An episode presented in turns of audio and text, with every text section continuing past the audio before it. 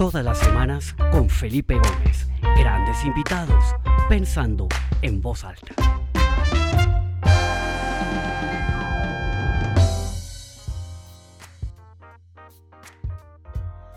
Bueno, bienvenidos a esta nueva edición del programa Pensando en Voz Alta. Mi nombre es Felipe Gómez y como todos los martes al mediodía estamos acá conectados con algún invitado especial de alguna parte del mundo, con una manera de ver el mundo y de pensar realmente fascinante. Eh, ya llevamos como 65 ediciones de este programa y cada semana se conectan personas de manera regular y constante. Muchas gracias por su fidelidad, por estar acá todos los martes a quienes están acá por primera vez, esta es su casa. Bienvenidos y qué alegría tenerlos hoy acá con nosotros. En esta edición tengo un invitado fascinante, una persona que aprecio y quiero muchísimo, una persona que eh, conocí hace muchísimos años. Eh, cuando estábamos en la universidad, yo me acuerdo que lo veía caminando con un maletincito todo chévere, con su chaqueta del Sinaí, siempre como que me llamó la atención.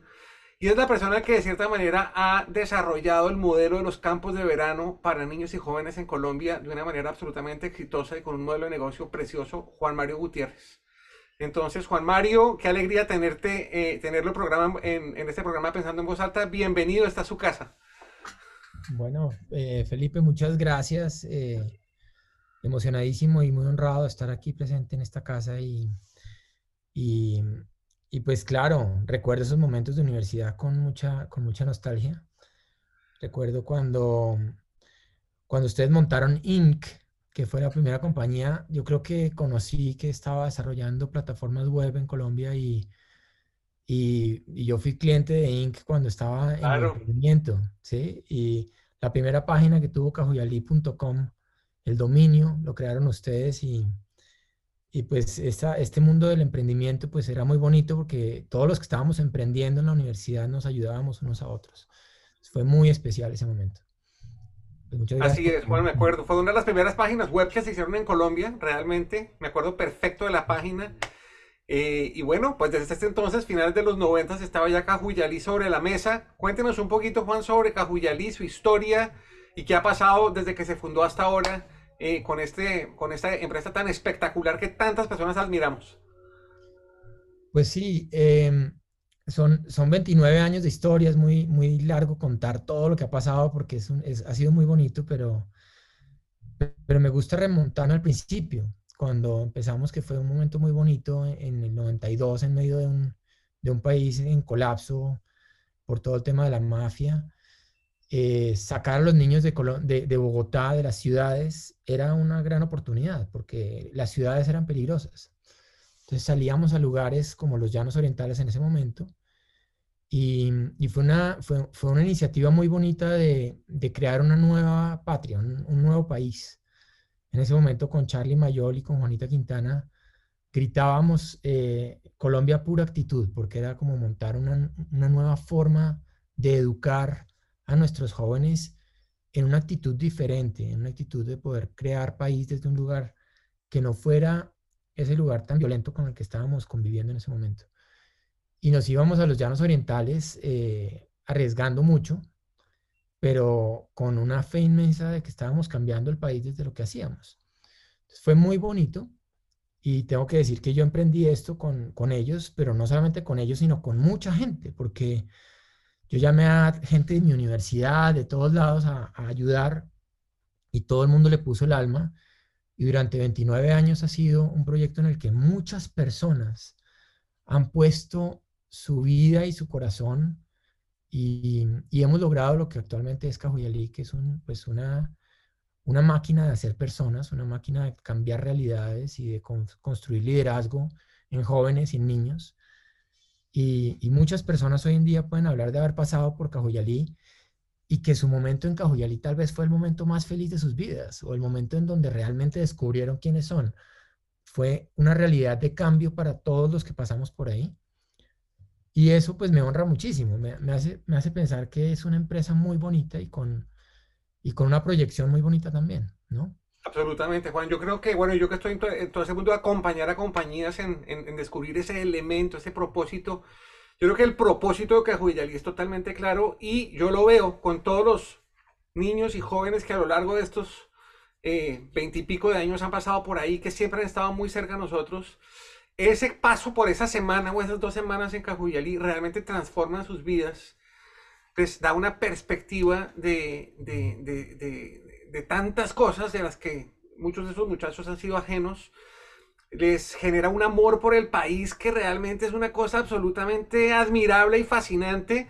Y es increíble ver cómo en tan corto tiempo uno puede lograr, eh, ¿cómo se llama? Eh, afectar o, no, no sé, eh, el chip, la mentalidad de estas personas. Después de tantos campos y de tantas experiencias, ¿cuál, ¿cuáles, cree, ¿cuáles cree usted que son esos elementos que permiten que esas transformaciones sucedan en las mentes de los niños? Bueno, acá hay, acá hay dos públicos. Hablemos de los niños primero, pero me gustaría después hablar del staff, porque también es, un, público objetivo muy interesante. Pero hablando de los niños, ellos llegan a un universo en donde pues no conocen otros niños, no conocen su entorno natural, que es su casa, su colegio, su barrio, y llegan a ponerse a prueba en un entorno nuevo. Y eso es maravilloso porque validan sus valores, validan su historia personal en un lugar, en un entorno nuevo, con un equipo de jóvenes muy cercanos, que son los guías, que los acompañan y los, les modelan comportamientos positivos.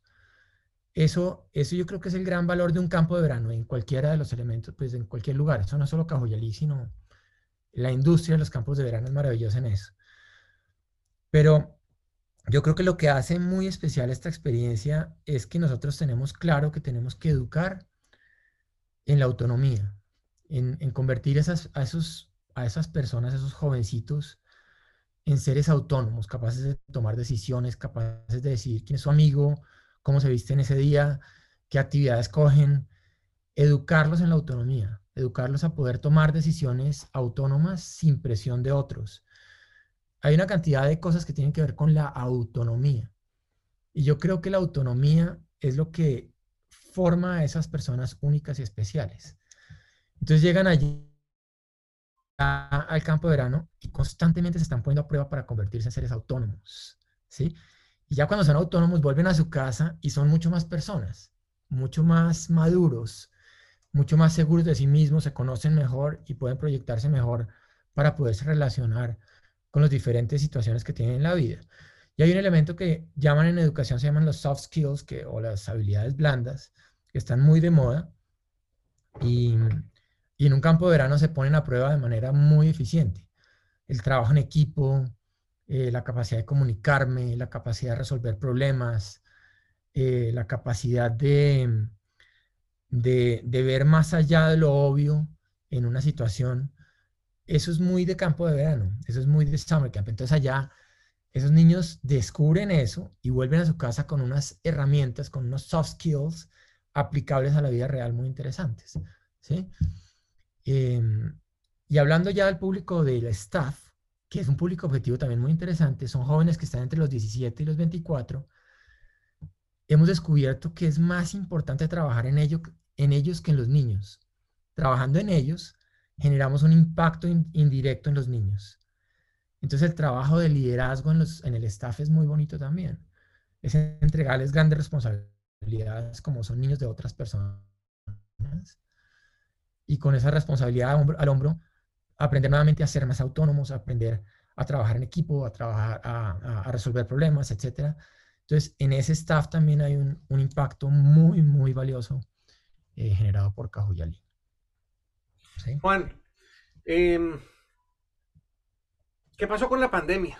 O sea, yo creo que, este, este es un, una actividad y un nuevo negocio que, pues, ahorita lo hablamos brevemente antes de salir al aire, pero que se impactó de manera dramática. O sea, esto no fue que se redujo en un X por ciento, sino esto se acabó el año pasado. ¿Qué pasó el año pasado? ¿Cómo, lo, cómo lograron ¿no? Eh, mantenerse en flote? ¿Y cuáles son esas grandes lecciones que les dejó este año?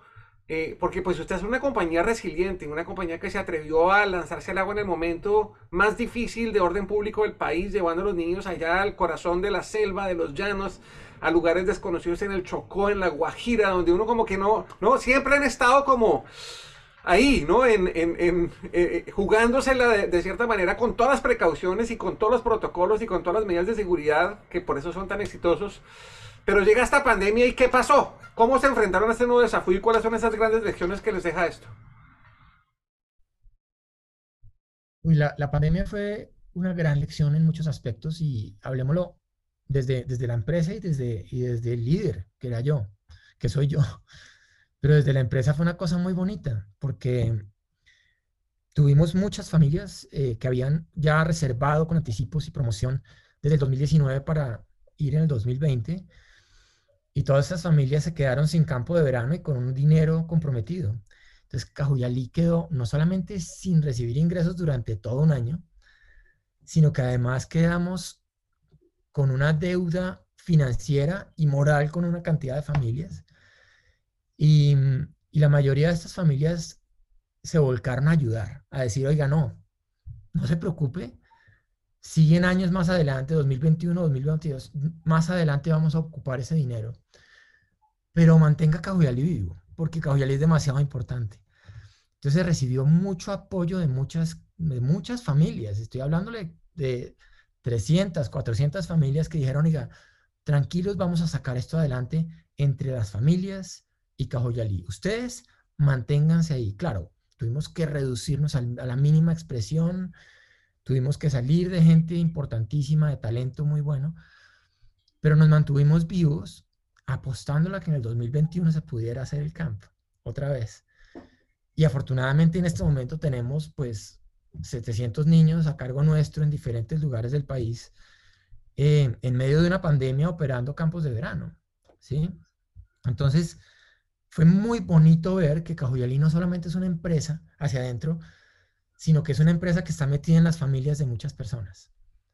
Y que esas familias sienten que esto es importante, que esto se mantenga vivo. Entonces fue muy bonito ver eso.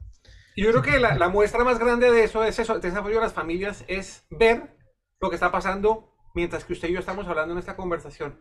Cuéntanos un poquito qué está pasando hoy en las diferentes sedes donde están operando. Pues tenemos primero que todo lleno total en las sedes de La Guajira, de Los Llanos, de La Fuerte y del Pacífico. Todas estas cuatro sedes tuvieron obras civiles durante la temporada de pandemia y se están operando en este momento con lleno total, absolutamente lleno, lo cual muestra que los papás no solamente estábamos muy necesitados de que nuestros hijos salieran, sino estamos operando en medio de una pandemia. Y los papás dijeron, listo, yo voy a mandar a mi hijo en medio de una pandemia, en un pico como el que tenemos ahora en julio, diciendo, hay un riesgo claro de que mis hijos se infecten en el camp. Hay un riesgo claro de que hay, de que confío en los protocolos que Cajuyalí tiene para poderlo evitar, pero puede pasar que se nos meta por una grieta el COVID dentro de un camp y pues esto sería un brote en un lugar remoto con todas las dificultades que eso implica. Los papás tomaron el riesgo, nosotros también, pero nos la jugamos por esos niños, porque creíamos que es muy importante que ellos salgan después de haber estado encerrados todo un año.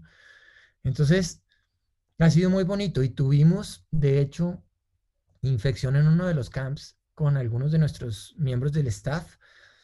Los sacamos y logramos controlarlo a través de pruebas antígenas y cosas. Y hoy en día estamos libres de COVID en todas las sedes, ¿sí? pero no hemos cantado victoria, Felipe. Esto puede, puede pasar que, que nos llegue el COVID en cualquier momento. Y ya sabemos cómo manejar las cosas, pero hay riesgo, ¿sí? Lo lindo, es que, lo lindo es que los papás y nosotros no la jugamos. Y así mismo fue en 1992 y 93 cuando teníamos guerrilla, carreteras, pescas milagrosas y los papás decían, mis hijos se van y vamos a jugárnosla. A pesar del riesgo que hay, vamos a jugárnosla. Porque vale la pena, porque esto es mucho más importante que el riesgo que estamos viviendo. Hay mucho más valor que riesgo. ha, sido, muy bonito por eso.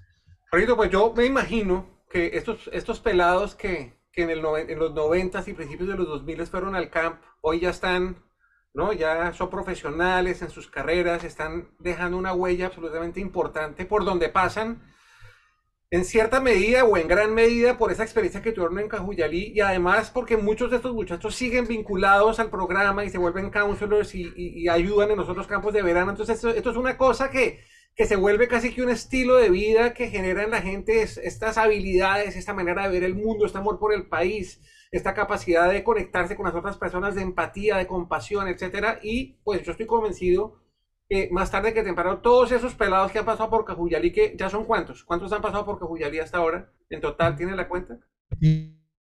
22 mil campers y más de 2.100. 22 mil campers. Entonces son 22 mil personas que ya están probablemente comenzando su vida laboral y están generando un impacto positivo en esos lugares.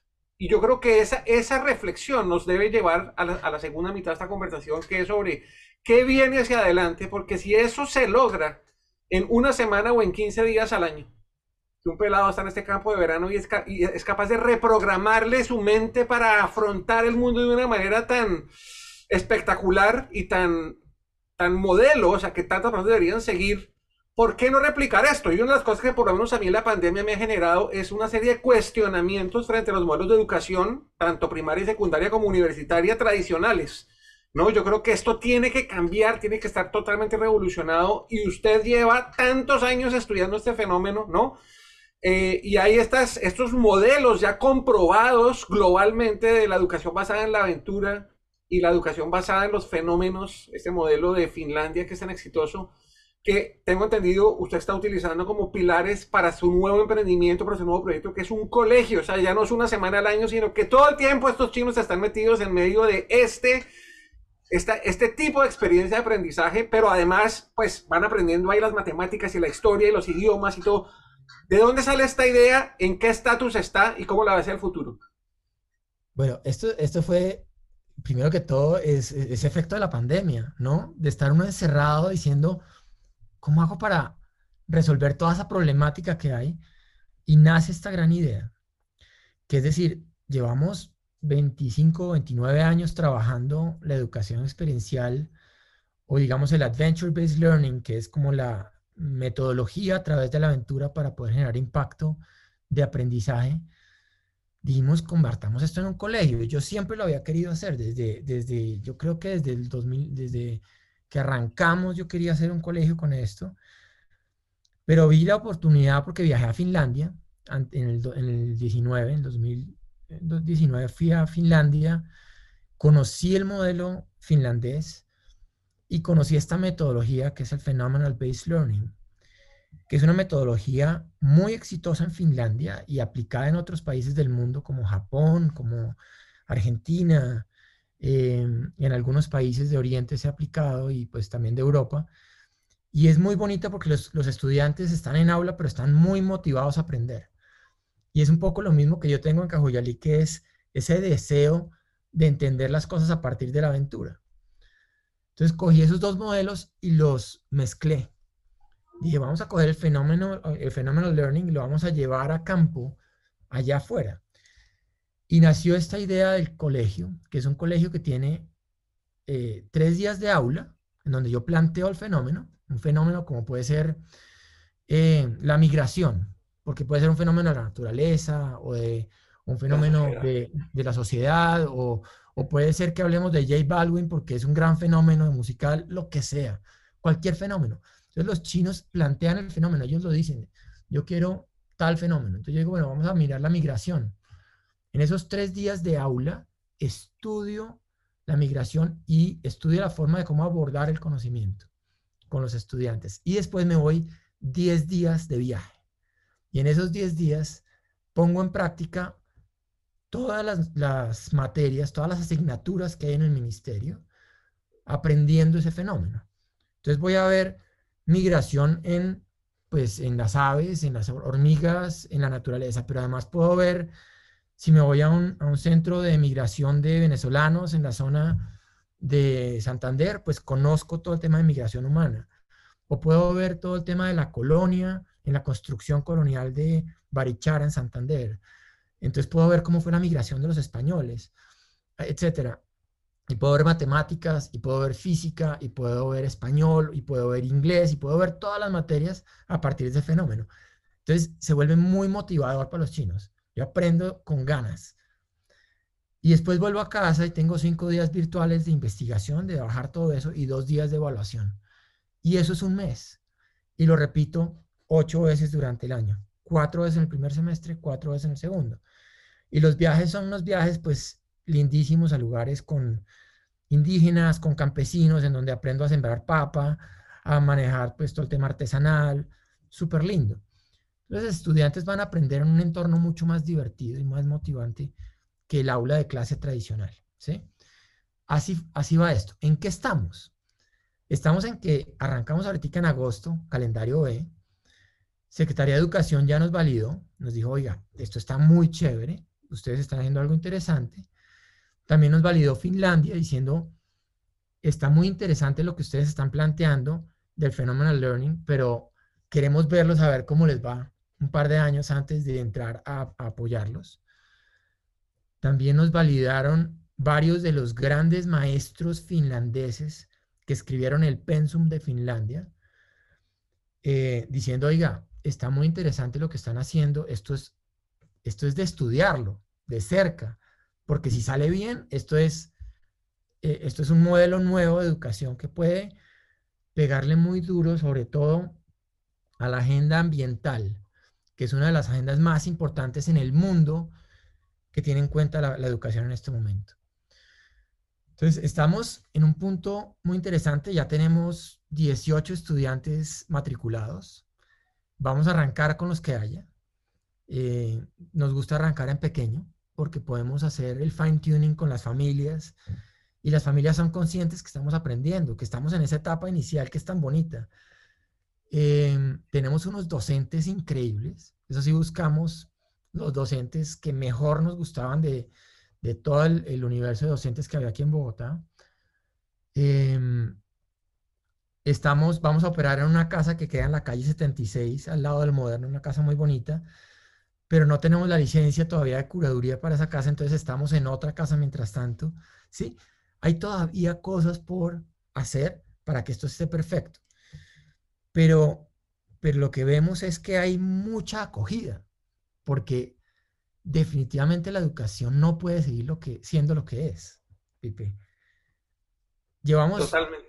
en Colombia, nomás hablando de Colombia, hacíamos el cálculo el otro día con uno de los rectores de uno de los colegios, decíamos, llevamos cerca de 72 años con la misma metodología educativa, ¿sí? Que es ridículo. Y entraron metodologías nuevas hace 10, 15 años a Colombia que lamentablemente se acaban encunetando en la tradicional educación de aula que obliga a nuestro Ministerio Nacional. Entonces, el Ministerio Nacional dice una cosa, dice, ustedes tienen que enseñar estas materias, pero no nos dicen cómo hacerlo. Nos dicen, ustedes tienen que hacer esto, pero no nos dicen cómo tenerlo que hacer. Pero lamentablemente todos nos encunetamos. La palabra encunetar me fascina porque es la típica, que no cae ahí en tener que hacer las cosas tal como el ministerio las dicta.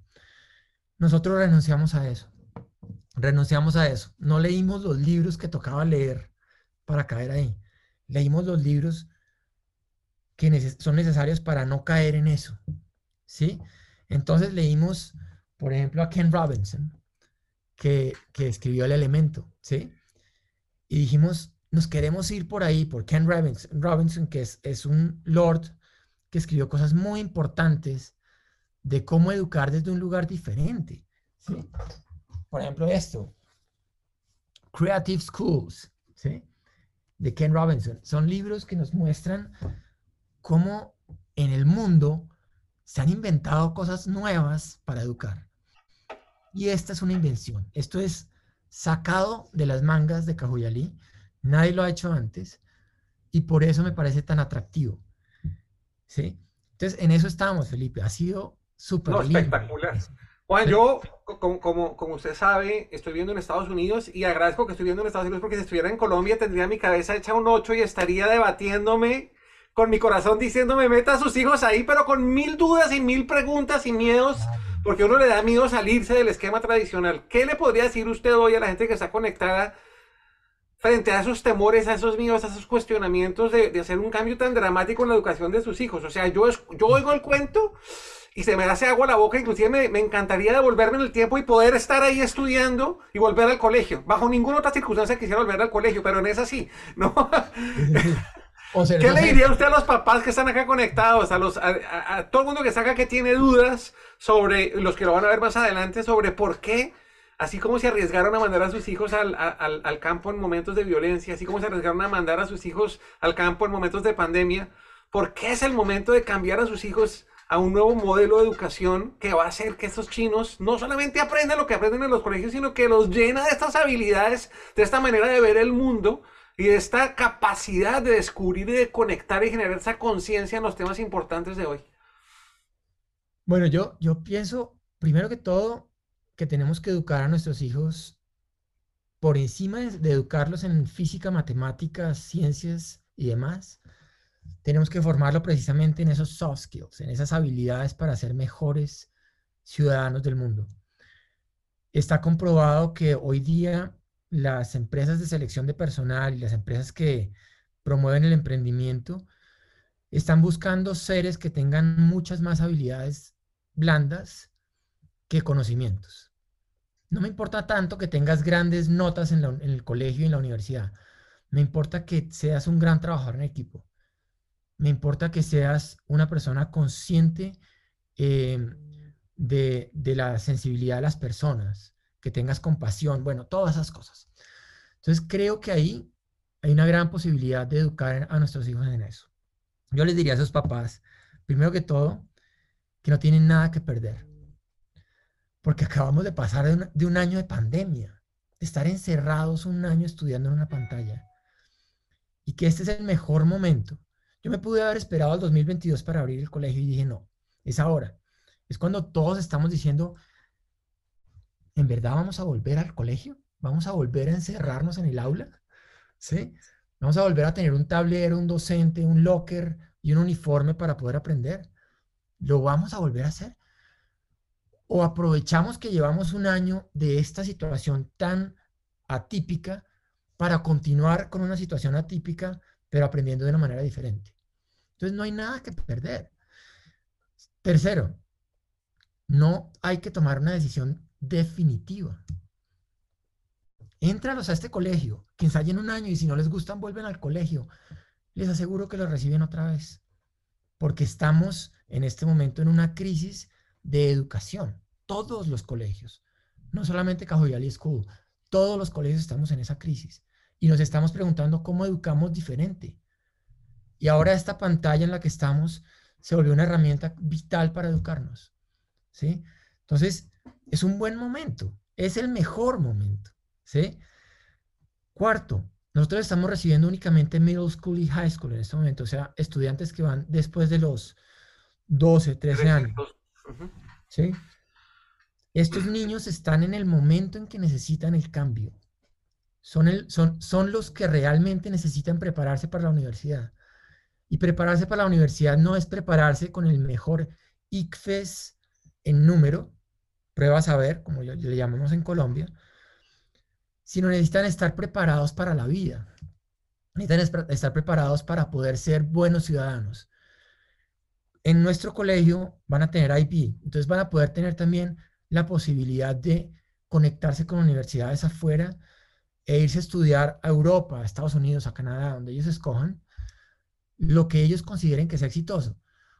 Pero no solamente necesitan cumplir con las materias y lo académico, sino sobre todo convertirse en grandes personas, grandes ciudadanos del mundo. Y esta es una metodología exitosa comprobada. Lo que hablábamos antes, Cajuyalí fue un life changer para muchas personas. Si ustedes le preguntan a, las personas que fueron para a, Cajuyalí, eh, que tienen en este momento 30, 25 años, ¿cuáles de sus momentos de vida son los que mejor recuerdan? Es muy probable que hablen de Cajuyalí, porque fueron sus mejores momentos queremos que esos mejores momentos duren toda la, todo el año escolar, porque el colegio es para pasar rico. El colegio es, un momento que no vuelve, que es el momento más divertido de, la, de la historia de cada uno de nosotros. Entonces, es hoy cuando una decisión de esas es vital. No hay que esperar, hay que hacerlo ahora. Y sí, se necesita mucho coraje. Se necesita ser un papá muy corajudo para cambiar a los chinos de, los colegios tradicionales y meterlos en un colegio de estos. Pero la invitación es a que se arriesguen, a que hagan un ensayo de un año Y si no es, pues regresan. Eso es otra cosa. Esto no es un colegio para todos los estudiantes. Hay estudiantes que son para colegios tradicionales y hay estudiantes que no. Ensayemos. Y si nos va bien, nos quedamos. Si nos va mal, pues volvemos a lo tradicional. Seguro les guardan el cupo. Seguro. Pues Juan, suena absolutamente increíble, apasionante. Creo que es una, eh, un cambio que no solamente se necesita el coraje de los papás, sino también el coraje de los que lo están haciendo, empezando por usted y todos los grandes docentes que se han unido y el equipo y todo eso, porque claramente no es fácil desencunetarse, ¿no? No es fácil salirse de esa cuneta, pensar diferente, arriesgarse a hacer algo distinto. Yo creo que no solamente suena espectacular, sino que se ha comprobado en otros mercados, en otros países que son modelos absolutamente exitosos. Entonces yo creo que el nivel de riesgo realmente es, es más bajo, son más miedos interiores que tenemos los papás que exteriores, porque yo creo que este es un modelo que va a ser totalmente exitoso. Le auguro todos los éxitos, estoy seguro que le va a ir espectacular. Eh, y me encantaría pronto poder ir y estar en uno de esos viajes, acompañarlo, conocer, hablar con los pelados y ojalá podamos hacer un programa, no sé, en un año, en un año y medio para que pueda compartir con nosotros cómo ha sido ese, ese arranque y cuáles, cuáles han sido sus grandes aprendizajes. Entonces, Juan, de verdad, muchísimas gracias. Esto ha sido espectacular, por lo menos a mí me, me, me dejó lleno de entusiasmo y de ilusión, porque estoy seguro que esto puede transformar la sociedad, puede transformar el país. Yo creo que es lo que necesitamos después de un, de un, año de tanta reflexión y de pensar tantas cosas. Esos son los tipos de modelos que tenemos que comenzar a ver en la educación. Entonces lo aplaudo de pie, le hago una ovación de pie porque me parece espectacular. Gracias. Todo mi sentido de gratitud y de admiración y pues por cosas de la vida nuestros caminos se fueron separando a lo largo de los años. Ojalá que se vuelvan a unir porque eh, estar cerca de usted es realmente un gran regalo. Juanito, gracias por estar acá empezando en voz alta. Y antes de hacerle el micrófono para, para, que se despida y cuente sus, sus, reflexiones finales, de nuevo agradecerle a las casi 100 personas que se conectaron hoy en vivo y las miles que lo verán ya eh, on demand en la página. Esta entrevista va a quedar grabada en el portal www.pensandoenvozalta.com esta misma tarde o esta misma noche. Y los invito el próximo martes a que se conecten de nuevo a la misma hora. Vamos a tener un invitado fascinante desde Venezuela, Carlos Jiménez. Carlitos Jiménez, un estudioso de las generaciones, es experto en descifrar la manera de pensar y de actuar de los baby boomers de la generación X, Y, Z, Y, etcétera, etcétera, de los millennials. Y vamos a estar hablando de cómo la pandemia afectó de manera particular a cada una de estas generaciones y cuáles son las grandes oportunidades que se abren para cada generación. Creo que va a ser un diálogo espectacular. A partir de esta noche o mañana se pueden inscribir en www pensando en voz alta. Entonces los espero. Muchas gracias por conectarse. Juanito les doy el micrófono para que se despida. Y, y, de verdad, gracias por estar acá. Vive, muchísimas gracias por la invitación. Eh, me siento muy honrado de haber estado acá con tanta gente interesada en estas charlas especiales que usted hace en Pensando en Voz Alta. Eh, la invitación a todos, a usted también, Pipe. Pues, sus chinos pueden venir todos los meses acá. Hay estudiantes de otros, de otros lados de Bogotá. Pero. Y eso contesta la pregunta de alguien: que si está en Medellín, que si se puede meter al colegio. Sí, ya, ya hay estudiantes de Cartagena, de, de, Cali, que vienen a Bogotá, estudian esos 13 días y se devuelven a casa. Entonces también se puede de otras ciudades. Es muy interesante por eso también. Multicultural. Pero bueno, despidiéndome diciéndoles que gracias por esto que hay que creerle a estas cosas, que creo que la pandemia nos trajo grandes eh, eh, enseñanzas, grandes aprendizajes para cambiar. Adaptarnos a ese cambio es lo que nos hace posibles en este, en este mundo. Vinimos a aprender, vinimos a que la vida nos enseñe y creo que es un momento para probar cosas nuevas. Y nuestros hijos tienen que aprender eso también. Mm. Tienen que vernos a nosotros siendo valientes en toma de decisiones como estas. Eh, los invito a que estén. Los despido diciéndoles que la realidad de nuestro país hoy es otra y que esa otra realidad nos compromete a todos los adultos, a educar a nuestros hijos desde un lugar diferente. No podemos seguir creando hijos mediocres que lastimosamente, lastimosamente nuestro sistema educativo nos ha arrojado cosas inapropiadas. Tenemos que ser valientes y cambiar esta realidad de nuestra sociedad. Y creo que, creo que abrazo a todos los emprendedores que nos lanzamos a hacer cosas nuevas durante la pandemia y a cambiar nuestra forma de enfrentar estos, estas realidades nuevas de nuestra sociedad. Gracias a todos por estar aquí Y mi invitación es a que continúen escuchando a Felipe con toda esa gente buena que nos trae, porque hay mucho que aprenderle a esta experiencia. Entonces, muchísimas gracias a todos. Juanito, última pregunta. ¿Cómo se llama el colegio? Y si alguien quiere más información, ¿a dónde debe ir? ¿A dónde debe llamar? Etcétera. Cajuyali School. Puede ir a cajuyali.school. Eh, espérate, se los voy a escribir. www.cajuyali.school. ¿Sí? Muy fácil. Voy a escribir por aquí para que lo tengan. Eso, perfecto. Todas las semanas estamos haciendo un webinar para informar a los papás interesados. Métanse y con mucho gusto los, los acompañamos. Bueno. Es www, creo que quedaron solo dos Ws, es www.cajuyali.school. Bueno, Juanito, muchas gracias y gracias a todos los que se conectaron. Nos vemos la semana entrante. ¿Quiere, quiere poner Gracias, chao, nos vemos. Ok, hasta pronto. Chao.